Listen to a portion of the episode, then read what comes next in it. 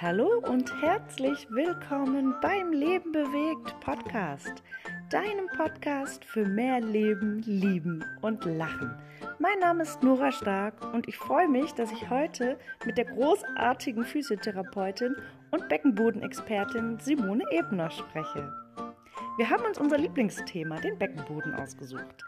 Simone kennt sich mit aktuellen Studien aus und ist sowohl in der Praxis als auch in der Wissenschaft total up-to-date. Wir beantworten heute eure Fragen zum Thema Beckenboden. Zum Beispiel, kann der Beckenboden Mus Muskelkater bekommen? Was ist ein Muschipups und was kann man dagegen tun? Und ist es normal, dass man nach der Geburt Urin verliert? Außerdem erfahrt ihr, wie viele Frauen eigentlich, ohne dass sie Kinder bekommen haben, Probleme mit Inkontinenz haben. Und natürlich sprechen wir noch über vieles mehr. Aber jetzt wünsche ich dir erstmal ganz viel Spaß beim Zuhören. Hallo Simone, schön, dass du heute hier bist und wir gemeinsam die Fragen unserer Zuhörerinnen beantworten. Du bist ja seit Jahren mega spezialisiert auf den Beckenboden und hast darüber auch ein Buch geschrieben. Stell dich doch mal kurz vor. Es freut mich zumal, dass ich hier sein darf und ähm, bin ganz glücklich, dass ich die Möglichkeit habe, mich auch hier vorzustellen. Ich bin Simone Ebner. Ich bin Physiotherapeutin und Beckenbodentherapeutin. Ich habe auch drei Kinder und diese drei Kinder haben mich eben zu dieser ganz wunderbaren Möglichkeit gebracht, eben die Gynäkologie und der Physiotherapie. Und seit 2013 gibt es dann mein Betreuungskonzept, das ist gemeinsam durch dick und dünn und wie der Name schon sagt, gemeinsam durch dick, also durch die Schwanger Schwangerschaftsphase und dünn, dann wieder nach der Schwangerschaft oder auch durch schlechte und gute Zeiten. Das heißt, also ich betreue Mamas von ja, eben der Schwangerschaft bis ins Kleinkindalter, teilweise auch weiter in erster Linie auch also über Kurse hier im Salzburger Raum, da wo ich herkomme und aber auch Social Media, auch mit Heimprogrammen und so weiter. Also es ist doch ein ganz großen Ring, die ich ziehe, wo ich die Möglichkeit habe, wirklich Mamas zu betreuen und Fragen zu beantworten. Und ja, das bin ich. Total gut. Du machst ja auch schon super, super lange Sachen auf YouTube und das ist echt mega spannend und ich finde deine Art und Weise, wie du die Sachen erklärst, einfach sensationell. Danke. Viel Humor, ja, wirklich, das können nicht so viele und ähm, aber auch trotzdem irgendwie fundiert. Das hoffe ich, ja. Ah. Ja, es, es, ist so ein Thema, das immer so ein bisschen ähm, schwierig ist anzugreifen, weil es eben ja teilweise für viele Menschen peinlich ist. Und dann ist die Frage, wie greife ich es an? Und ich versuche es halt doch ein bisschen humorvoll einzu ja, anzupacken, weil, wie gesagt, die Leute dann, glaube ich, auch das besser annehmen können. Ja, ah, total. Jetzt war die erste Frage, die ähm, ich gekriegt habe, viele Hebammen sagen ja immer, neun Monate kommt das Kind und neun Monate geht es. Was, was sagst du dazu in Bezug auf den Beckenboden? Ähm, ja, also ich unterstütze tatsächlich diese These auch. Ich würde sogar ein bisschen erweitern noch. Ähm, ich schweife jetzt ein bisschen aus, denn mir ist das Thema ganz, ganz wichtig. Ja. Ähm, viele Frauen unterschätzen tatsächlich so diese, diese, ich nenne es immer Meisterleistung des weiblichen Körpers. Ja? Also die Meisterleistung vom Körper, was er während der Schwangerschaft macht, was er während der Geburt schafft und vor allem auch nach der Schwangerschaft leistet. Ja, also all diese Prozesse, diese Umstellungsprozesse oder Adoptionsprozesse, die, die notwendig sind, die unausweichlich sind. Aber viele ähm, ja, übersehen das einfach. Angefangen bei der Gebärmutter. Ich meine, hallo, die wird einfach mal so in neun Monaten ins 500-fache gedehnt. Also das sind von 7 cm und 50 Gramm auf eine Wassermelonengröße und ein Kilo. Ja? Und schon alleine das impliziert ja das, dass so viele andere Umstellungsprozesse notwendig sind, wie jetzt zum Beispiel die Gebärmutterbänder, die eigentlich jeder vergisst, ja, die mal ins Vierfache gedehnt werden. Die sind normal 10 cm lang und dann vierfach gedehnt. Ja. Ähm, das ist das, was man übrigens in der Schwangerschaft immer so schön merkt. Also ziemlich früh sogar schon. Ähm, ja, und durch diese wachsende Gebärmutter, was passiert noch? Natürlich müssen Organe zur Seite geschoben werden. Oder auch die Haltestrukturen von den Organen, die zur Seite geschoben werden, die zusammengequetscht werden. Die mhm. Muskulatur, die Bauchmuskeln, die gedehnt, teilweise überdehnt werden, was übrigens normal ist. Ja, ich meine, das ist diese Rektusdiastase, vor der ja alle so Angst haben. Ja. Aber ja, aber wie gesagt, ein normaler Zustand in der Schwangerschaft. Aber auch das darf man nicht vergessen. Ja? Ich meine, auch das ist natürlich etwas, was am Körper passiert. Und ähm, ja, und dann kommt die, kommen die Geburten. Ja, die Geburten, die unabhängig welche Form man hat, also ob es ein Kaiserschnitt oder eine vaginale Geburt ist, das sind einfach ähm, die, die, Belastung für den Körper. Ja, also die, der Kaiserschnitt, der ähm, mindestens sechs Wochen, wenn nicht sogar zwölf Wochen Heilung benötigt. Ja, und sogar noch länger. Also es gab jetzt Studien, die aktuell sind, wo herausgefunden wurde, dass sechs Wochen nach der Geburt, da wo dieser Check-up vom Gynäkologe ist, ähm, diese Faszie, also die, die, die, die Faszie von den Bauchmuskeln, erst 51 Prozent von ursprünglichen Zugfestigkeit erreicht hat. Und sechs Monate nach der Geburt auch zwischen 73 und 90 Prozent. Ja, also da sieht man, dass selbst zu diesem Zeitpunkt Frauen, die einen Kaiserschnitt entbunden haben, da noch lange nicht von regeneriert ist. Ja. ja. Ähm, Genau, bei der vaginalen Geburt, gut, da muss ich nicht viel dazu sagen. Ich meine, da wird der Beckenboden bis zu 250 Prozent gedehnt. Ja? Und wenn man das vergleicht mit anderen Muskeln vom Körper, die bei 150 Prozent reißen, ja, dann sieht ja, man so den, diese, diese, diese, ja, eben diesen, äh, diese, diese Vehemenz einer Geburt. Und deswegen sage ich ja, es ist logisch, dass der Körper Zeit braucht. Und es sind mindestens neun Monate, die, die er braucht, um eben wieder so zu werden wie, wie davor. Wird er sowieso nicht, das sage ich gleich dazu. Ähm, es gab auch Studien jetzt ganz aktuelle, da wo es gezeigt wurde, dass das Kollagen, also das Bindegewebe, bis zu zwei Jahre braucht, um sich wieder, ähm, um wieder geheilt zu werden. Mhm. Und ähm, weitere Forschungen ähm, haben herausgefunden, dass dieser Levatorbogen, das ist so die innerste Schicht vom Beckenboden, ähm, bei der Geburt gedehnt wird, massiv gedehnt wird. Und dass etwa zwölf Monate nach der Geburt, also nach der vaginalen Geburt, dieser Levatorbogen den Zustand von einer Mama erreicht hat, die mit einem Kaiserschnitt entbunden hat. Ja, ja also ein Jahr nach der Geburt hat dieser Levatorbogen immer noch eine ordentliche Rückbildung notwendig. Und ähm, Fakt ist auch, dass er tatsächlich nie wieder diese Enge erreicht wie vor der Geburt. Ja, also davon ja. muss man schon mal ausgehen, aber das ist jetzt kein Problem. Man ist nicht automatisch deswegen krank oder sowas. Es ist einfach nur ein bisschen breiter, bleibt einfach breiter. Ja? Deswegen, ja, unbedingt, ähm, der Körper braucht Zeit, ähm, sich zu regenerieren. Genau. Ja, total. Und deswegen sind diese neun Monate, wo sich viele Frauen ja schon erschrecken, weil sie meinen, das wäre ja. vielleicht zu lang, eigentlich das Mindeste. Eigentlich ja. Also ja, ja, definitiv. In diesem Kontext kommt ja auch immer diese Frage, weil das ja wirklich mhm. viele gerne machen, wann kann man endlich wieder joggen gehen? Oh ja, diese Frage. Jede einzelne Rückbildung und oh, ja, es ist, ich verstehe es ja auch. Ich meine, wir, wir Frauen oder wir Menschen wollen relativ schnell wieder in den Alltag. Und das ist ja auch das Ziel. Ja, und in den Alltag gehört einfach auch bei vielen das Joggen oder der Sport. Ja? Nur muss man ähm, sich überlegen, was Joggen ist. Und Joggen ist wie Springen und Zumba und wie sie alle heißen, diese Sportarten, einfach ähm, High-Impact-Sportarten. Und High-Impact-Sportarten sind Sportarten, wo einfach immer wieder Schläge kommen. Das heißt, immer wieder plötzliche Druckerhöhung im Bauchraum. Und das benötigt einen stabilen Körperkern und eine ganz solide, ich nenne es immer Körperhülle, also Muskulatur, ja, die, die am Körper draußen ist.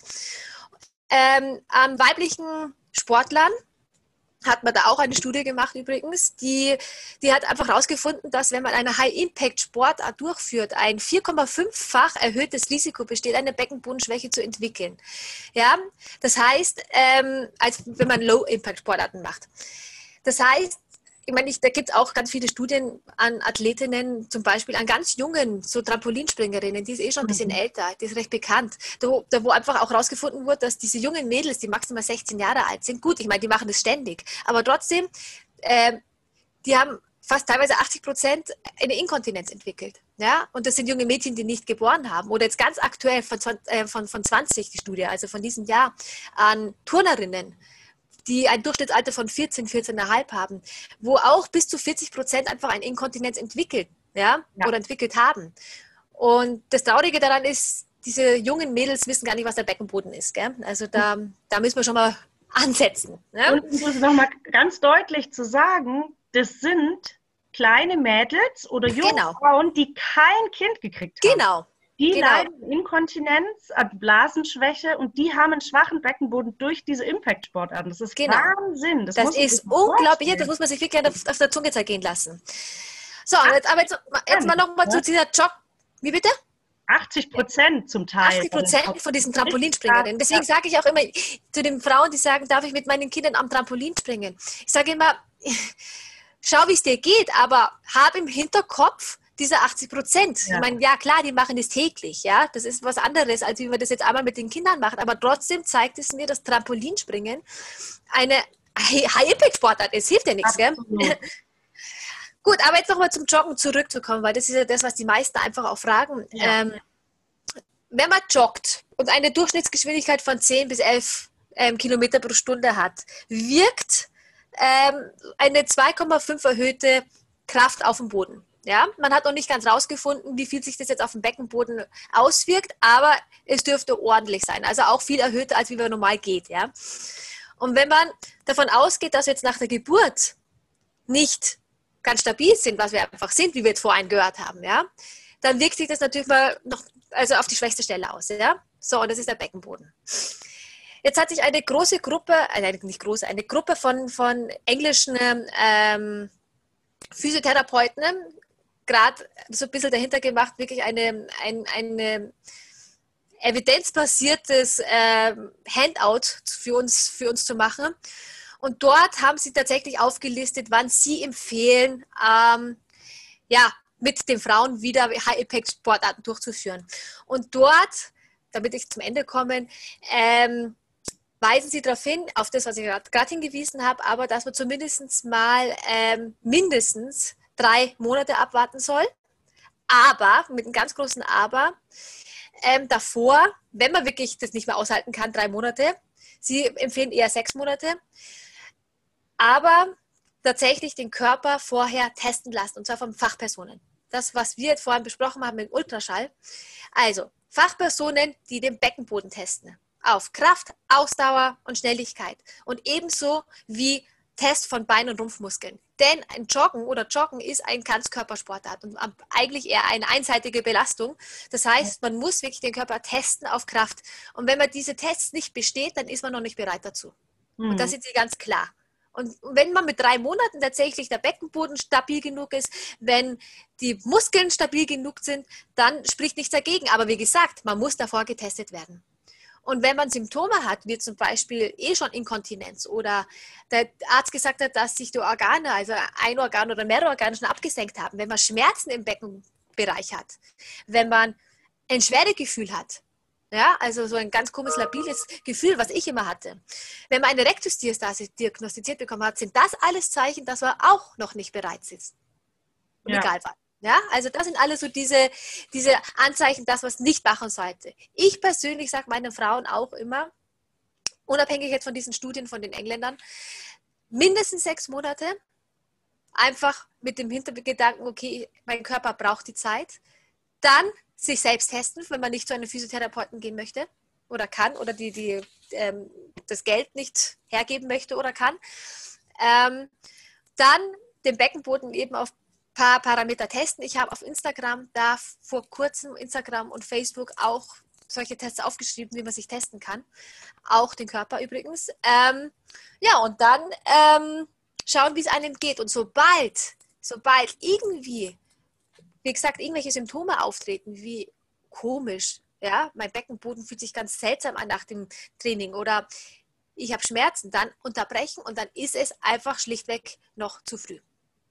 Und das Genau. muss man akzeptieren. Und es ist auch egal, wann das ist. Es kann auch anderthalb Jahre nach der Geburt kann- ja. sein, wenn man untrainiert ist. Ja. Da muss man einfach wirklich als Frau total drauf achten. Ja, Deswegen gibt es halt da keine klare Aussage, wann man wieder Nein. jetzt joggen gehen kann. Nein, also tatsächlich ist es, weil, weil auch so oft gefragt wird, wann darf ich wieder normale Bauchmuskeltraining machen? Ja. Es gibt an sich diese Aussage gibt es ja eigentlich nicht. Ja? Also dieses, das ist No-Go und das ist nicht No-Go. Es, sind, es ist so unterschiedlich, wie die Leute darauf reagieren. Deswegen muss man tatsächlich schauen, wie man selbst darauf reagiert. Und das kann eineinhalb Jahre nach der Geburt gut funktionieren. Und ähm, bei der einen und bei der anderen erst zehn Jahre nach der Geburt. Ja, also Ja, deswegen, ähm, ja, man muss halt tatsächlich aber dann ehrlich zu, zu sich selbst sein. Ja, ja also so, weil ich, ich ja. kenne so viele Mamas, die dann wirklich drei Monate nach der Geburt laufen gegangen sind das ignoriert haben, dass sie unter Umständen Urin verloren haben, weil das ist ja normal, drei Monate nach der Geburt, das darf man. Und dann sind sie aber tatsächlich ein Jahr später, also sowas von betroffen von Inkontinenz, dass sie beim bei den kleinsten äh, Hochheben von irgendwelchen Sachen Urin verlieren, ja. Mhm. Und ähm, bringt es ja nicht, ja. Ich meine, diese, diese Spätfolgen, die entstehen können, ähm, mh, hm, ja, weiß nicht, ob das tatsächlich Sinn und Zweck ist. Also da würde ich tatsächlich eher Sportarten dann durchführen, die low impact sind, ja, wenn ja. es Sport sein muss. Also ah, ja, ehrlich zu euch selber und äh, hört auf euren Körper. Das ist auf jeden Fall immer das Wichtigste. Genau. Risikofaktoren will ich auch ansprechen. Denn ich meine, stillen ist schön. Ja, ich bin, wie gesagt, meine Tochter, die wird jetzt bald zwei und ich still sie immer noch, ja. Dennoch macht es den Körper mobiler und angreifbarer, einfach weil er doch weicher ist, ja.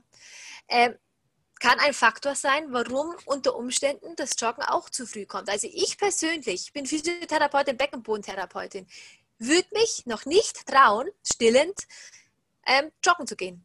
Ja? Mhm. Trampolin zu springen, um Gottes Willen auch nicht. Ja? Also einfach, weil ich weiß, mh, hm, es, ist, es ist doch, irgendwie wirkt sich das Stillen doch zu sehr aus. Ja? Genau. Du hast es gerade schon mal ganz kurz angesprochen. Ähm, dass manche eben einfach nach der Geburt direkt äh, joggen gehen mhm. ähm, und dann Urin verlieren. Mhm. Würdest du denn sagen, das ist auch immer wieder eine Frage, die gestellt wird, ist es normal, dass man nach der Geburt Urin verliert? Ah, ja, ich weiß. Also das tatsächlich ist das auch eine ganz häufige Frage. Oder so, so zwischen Tür und Angel, das ist doch okay, dass ich Urin verliere. Ich habe Kinder bekommen. Nein, um Gottes Willen. Nein, nein, nein, nein, nein. Es ist nicht normal. Es ist zwar so, dass es tatsächlich viele Mamas haben, und deswegen scheint es normal und es wird uns ja auch über die Medien so suggeriert, dass es normal ist, denn es wird die Tena und was weiß ich mhm. inseriert und die Inkontinenzbinde, aber nicht ähm, die Therapie selber. Aber nein, also es ist nicht normal tatsächlich. Es ähm, haben gut bis zu 38 Prozent aller Mamas ähm, haben in irgendeiner Form mit einer Inkontinenz zu tun. Die Werte schwanken ein bisschen von Land zu Land und von ähm, Ort zu Ort, aber wie gesagt, bis zu 38 Prozent. Ähm, ja, und viele denken eben, dass man, ja, weil ich geboren habe, muss ich nichts dagegen tun, das wird schon wieder von alleine weggehen. Äh, es gibt da, glaube ich, auch eine Studie. Durchschnittlich braucht eine Frau sechseinhalb Jahre, um diese Inkontinenz zu anzusprechen und was dagegen zu tun. Das finde ich schon mal arg, gell? Also sechseinhalb ja, Jahre ist, ja, ist, ist sehr lang. Ja, gut. Ähm, also nein, man muss es nicht akzeptieren, das ist auch nicht normal. Und das Interessante ist tatsächlich, dass ähm, man es ganz gut kurieren kann.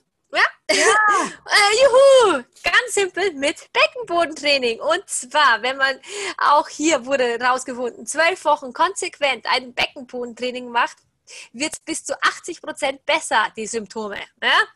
Also, ja, man ganz, ganz mhm. toll kurieren und ganz toll ähm, wieder hinbiegen, wenn man eine Inkontinenz hat. Man sollte es nur tatsächlich machen. Ja? Ja. Genau. Sehr gut. Ja. Dann gehen wir mal weiter mit den Fragen. Jo. Was ähm, eine ganz witzige Frage ist, was auch viel super, super peinlich ist, ja. ähm, ist eine Frage, was ist der Muschipups und warum gibt es den? Weißt du, oh, ja. was das ist? Also das ist ja dieses, dass so Luft eingesogen wird und mhm. das hört sich dann immer so an wie ein Pups und das haben halt manche bei verschiedenen Sportübungen, manche haben das mhm. beim Geschlechtsverkehr oder so und da ähm, fragen selten, aber doch immer mal wieder die Frauen danach und ich glaube, dass sich das ziemlich viele Leute einfach fragen. Genau, ja, ich habe es mir auch gefragt, weil bei mir ist es auch gewesen.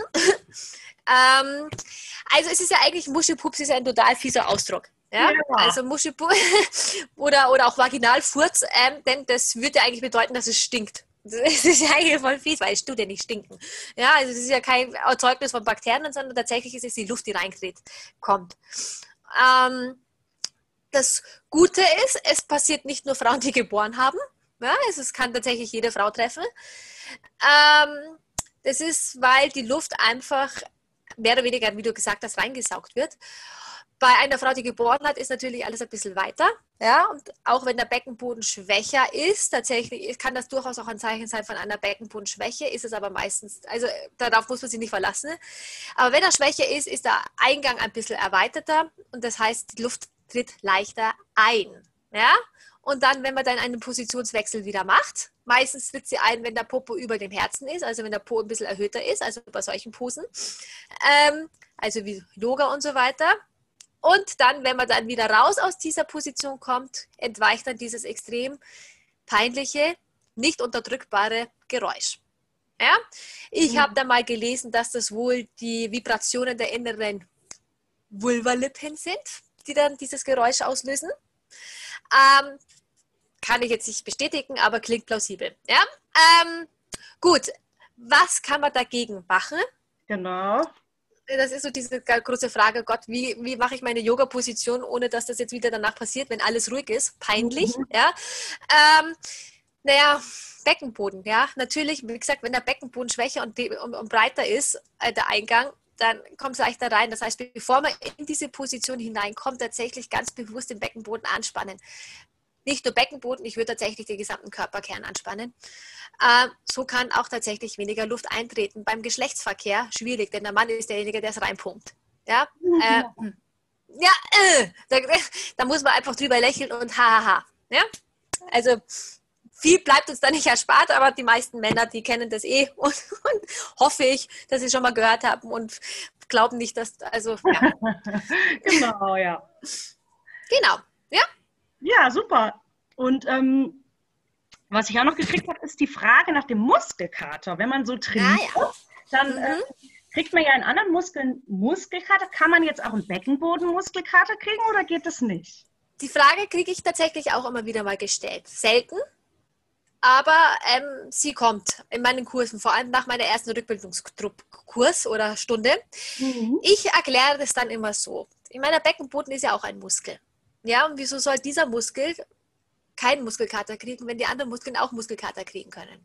Ja, also wenn ich zum Beispiel meinen Bizeps heute nach einer langen Pause wieder mal trainiere, ja, nachdem ich den vielleicht, Bizeps ist ein schlechtes Beispiel, weil den benutzt man so oft, ein anderer Muskel, den man nicht so oft benutzt, ja, ähm, die äußeren Po-Muskeln sind immer die schwächsten an unserem Körper, ja.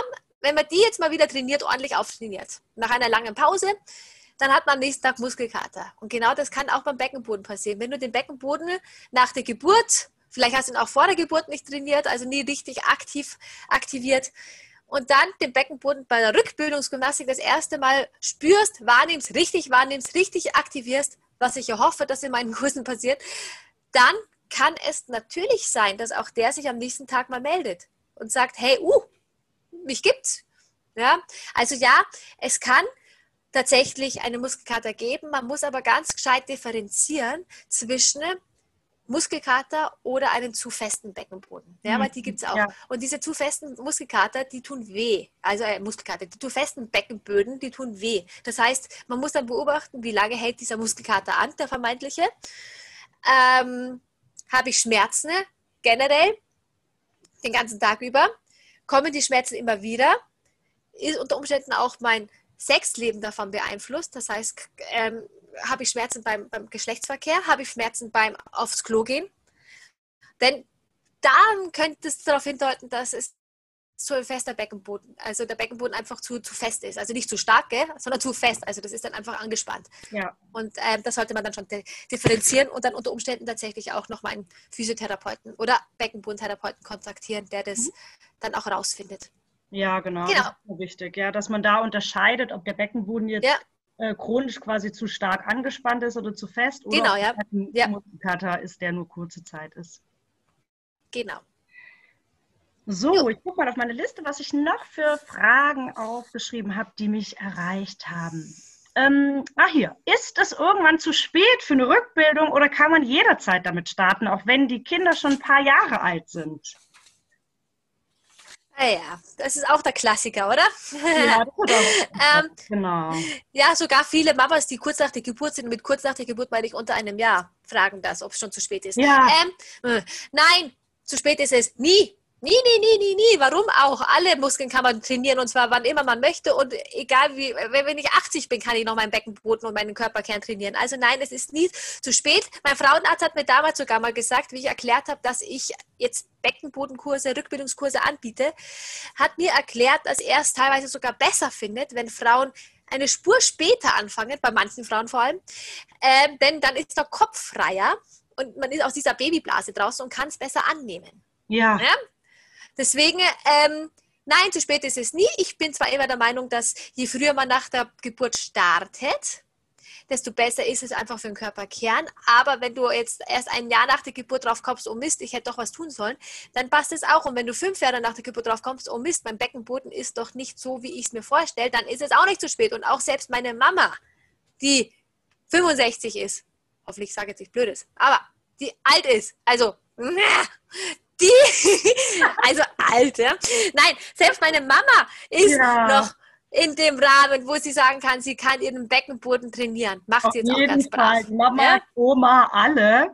Alle. Alle können ja. da wieder damit starten und wieder damit genau, anfangen, ja. weil der Beckenboden halt auch ein Muskel ist, den man ja immer trainieren kann. Und deswegen ist es wirklich nie zu spät. Nein, ist sagen es nicht. auch manchmal Mütter, die irgendwie, da ist das Kind ein halbes Jahr und dann sagen die, ja, ich habe ja, ja, jetzt keinen Platz gekriegt, ist es jetzt schon zu spät? Und dann denke ich mhm. immer, nein, dein Kind ist doch erst ein halbes Jahr alt, ja. alles gut. Na genau, das ist ich, gleiche Erfahrung mache ich auch und ich musste dann immer sagen, na, es passt schon, ist alles okay, du darfst kommen. ja, die Mamas, ja. gell? Genau. Aber darum ist es ja so gut, dass wir jetzt so wichtige Fragen beantworten. Mich würde jetzt mal von dir interessieren, weil du ja auch mhm. wirkliche Rückbildungsexpertin bist und ähm, dazu ja auch ein Buch geschrieben hast. Jo. Was findest du an der Rückbildung eigentlich das Wichtigste? Und ähm, dein Buch heißt ja Rückfindungsfibel. Mhm. Warum hast du das nicht Rückbildung genannt? Okay, ähm, also, warum es Rückfindungsfibel heißt, ist aus zweierlei Gründen. Ich finde, das Wort Rückfindung passt so schön. Ja, ich finde, das ist so ein passendes Wort, weil ähm, man findet sich ja in gewisser Weise wieder zurück in Anführungsstrichen oder man findet sich wieder, man findet den Körperkern, man findet den Beckenboden. Es ist eine Rückfindung von dem gesamten Komplex. Ja. Außerdem finde ich, ist Rückfindung ein, ein äh, Begriff, der wenig zeitlich begrenzt ist. Ich finde, wenn man die Rückbildung liest, glaubt man immer, es ist nur für die Mamas, die ähm, kurz nach der Geburt sind. Und mhm. die Rückfindung ja. ist ein Begriff, der keine zeitliche Begrenzung hat. Und das heißt, die Rückfindung geht alle an. Alle, alle, alle. Die Mama, die gerade von der Geburt kommt, genauso wie die Mama, die vor 40 Jahren ihr Kind gekriegt hat. Ja, und deswegen, wie gesagt, ich will mit dieser Rückfindungsfibel ja eigentlich jede Frau, die ein Kind geboren hat und auch gerne jede Frau, die kein Kind geboren hat, ansprechen. Ja, und deswegen hm. Rückfindung. Ja. Und was ist jetzt bei dir im Buch ähm, das Wichtigste? Also worauf legst du besonders Wert bei der Rückfindung oder bei der Rückbildung? Mir ist es ganz wichtig, dass die Frauen oder die Leserinnen ähm, verstehen, was die Rückfindung ist oder die Rückbildung ist. Ja? Also was der Körper ähm, braucht, um wieder diese Stabilität zu gewinnen. Also ich möchte, dass die Leserin die Zusammenhänge versteht vom, von, vom Körper. Und ähm, denn wenn sie das verstanden haben, was passiert und was, man, was ich machen muss, welche Körperteile oder welche, welche ähm, ja, Strukturen miteinander harmonieren, dann läuft es eigentlich eh von alleine. Ja? Also dann kann man jede Übung machen und es ist ähm, und, und, und, es funktioniert. Ja? Sich zurückzubilden. Ziel ist es also, dass der Körperkern letztendlich wieder spontan richtig agiert und reagiert, auf was für eine ähm, Form auch immer oder aus, aus, auf jede Forderung. Und dass alle gedehnten Strukturen letztendlich dann auch wieder diese Spannung zurückgewinnen, die, die einfach in der Schwangerschaft gedehnt wurden. Ja? Mhm. Ähm, genau, also gerade in der ersten Zeit finde ich es aber auch ganz wichtig, übrigens, also gerade zu die Frauen, die gerade frisch nach der Geburt kommen, dass ähm, auch Alltagsbewegungen, grundlegende Alltagsbewegungen sich verinnerlicht werden, also die man schön adaptieren können kann, ohne mhm. dass es als großen Druck, Druckerhöhung stattfindet. Genau. Denn ich sage immer, man kann noch so ein gutes Rückbildungsprogramm durchführen, wenn man jetzt am Klo sitzt und ordentlich mitpresst, dann hilft das alles nichts, ja. Oder wenn ich niese und alles nach unten niese, und der Beckenboden dann nochmal strapaziert wird. Dann, ja, also das sind so diese Alltagsbewegungen, ja. die man durchaus auch ähm, ja, integrieren kann und die sind mir wichtig. Ja, es ist, ich finde das auch mega wichtig, dass man wirklich sagt, okay, die Rückbildung, die macht man vielleicht einmal die Woche eine Stunde. Ja. Aber es ist ja viel, viel wichtiger, dass man sein Leben lang das genau. in den Alltag integriert. Deswegen finde ich das super, super wichtig, dass du das auch ansprichst, dass die Frauen das wirklich in den Alltag integrieren, weil man mhm. da ja viel mehr trainieren kann. Genau, ja, trainieren und wie gesagt, ein Adaptieren. Also es ist ja so, wie gesagt, man, man geht aufs Klo und denkt sich ja nichts dabei. Aber wenn man, aufs, ja. aber wenn man dann aufs Klo geht und weiß, oh, vielleicht sollte ich doch meine Beine hochstellen oder vielleicht sollte ich nicht mitdrücken beim Pieseln, ja, äh, weil das ja meinen Beckenboden doch irgendwie ein bisschen mehr belastet, äh, ja, dann kann ich das einfach adaptieren, einsetzen und dann habe ich gleich meinem Beckenboden geholfen, dass er weniger ähm, Stress erfährt. Ja. So einfach. Ja, und, das, und ähm, dieses Thema ist ja zum Beispiel auch was, was, wenn die Mütter das mal wissen, können die das ja auch direkt an ihre Töchter weitergeben. Genau, Weil ja. die Mädels tendieren ja immer dazu, auf Toilette immer schnell, schnell, schnell. Ja. Und, und dann ist es so gut, wenn, man, wenn wir ähm, Fachpersonen einfach das unseren Müttern beibringen, dass genau, die ja. auch direkt an ihre Töchter weitergeben können, dass die diese Frage sich gar nicht stellen. Genau, genau. Ebenso wie dieses, ähm, ich gehe mal schnell vor der Autofahrt aufs Klo. Ja, das ist das auch, wo wir auch gleich mal ansetzen müssen. Also wo wir, das mache ich auch mit meinen Mamas immer. Das ist auch eine extra Stunde, wo ich sage, hey Mädels, passt auf, eure, wenn ihr in den Urlaub fahrt nach Italien, heißt es nicht sofort alle aufs Klo, sondern nein, die Kinder wissen meistens, wann sie aufs Klo müssen und wenn das eine Stunde später ist. Denn dieses vorsätzlich aufs Klo gehen ist genau das, was wir nicht wollen. Ja? Mhm. Also, ja, ja, genau. Also da gibt es einige Sachen, die es mhm. zu beachten gibt. Und ähm, du hast ja in deinem Buch auf jeden Fall viele Tipps und Tricks da auch. Genau. Ja. Deswegen, ähm, ja, total, äh, total spannend. Schaut euch das Buch an. Wir machen, ähm, wenn wir das jetzt hier posten am Wochenende, auch eine kleine Verlosung auf Facebook und auf Instagram. Ja, genau. ja. Da könnt ihr eine Rückbildungsfibel von der Simone gewinnen. Juhu! Und ähm, wenn euch noch andere Fragen einfallen, schreibt die uns gerne unter den Post drunter. Die Simone und ich, wir beantworten die euch dann. Ihr könnt uns auch gerne E-Mails schreiben. Wir versuchen da wirklich alle Themen, die es gibt, aus der Tabuzone rauszuholen und ähm, euch alles zu beantworten, was es gibt. Das stimmt, ja. Es ist ganz wichtig, dass keine Fragen un unbeantwortet sind. Denn wie gesagt, unbeantwortete Fragen, da zermürbt man sich nur und macht unter Umständen Sachen, die nicht sein sollten. Also fragt zurück.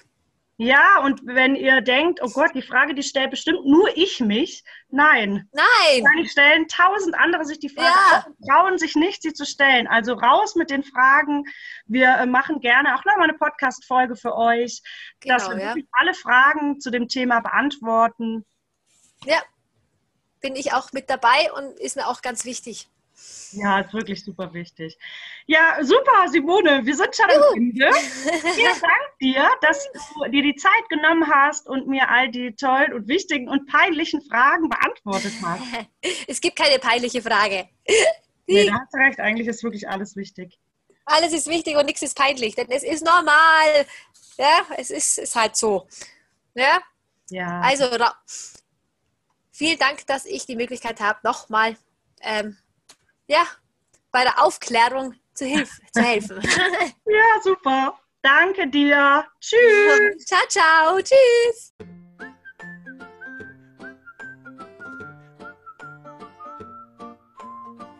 Schön, dass du dabei warst bei meiner vierten Podcast-Folge mit Simone Ebner. Ich hoffe, es hat dir gefallen und wir konnten ein paar deiner Fragen beantworten. Du kannst, wie gesagt, immer gerne weitere Fragen in die Kommentare posten. Simone und ich beantworten sie dann gerne. Wenn es dir gefallen hat, freue ich mich riesig, wenn du uns hilfst, diese wichtigen Fragen in die Welt zu tragen, um einfach alle schwangeren Mütter darüber zu informieren, dass es keine peinlichen Fragen gibt und dass wirklich keine von euch alleine ist mit ihren Beschwerden. Teile also gerne diese Podcast-Folge, sodass wir gemeinsam möglichst viele da draußen erreichen. Danke fürs Zuhören und einen wunderschönen Tag dir. Bis bald, deine Nora.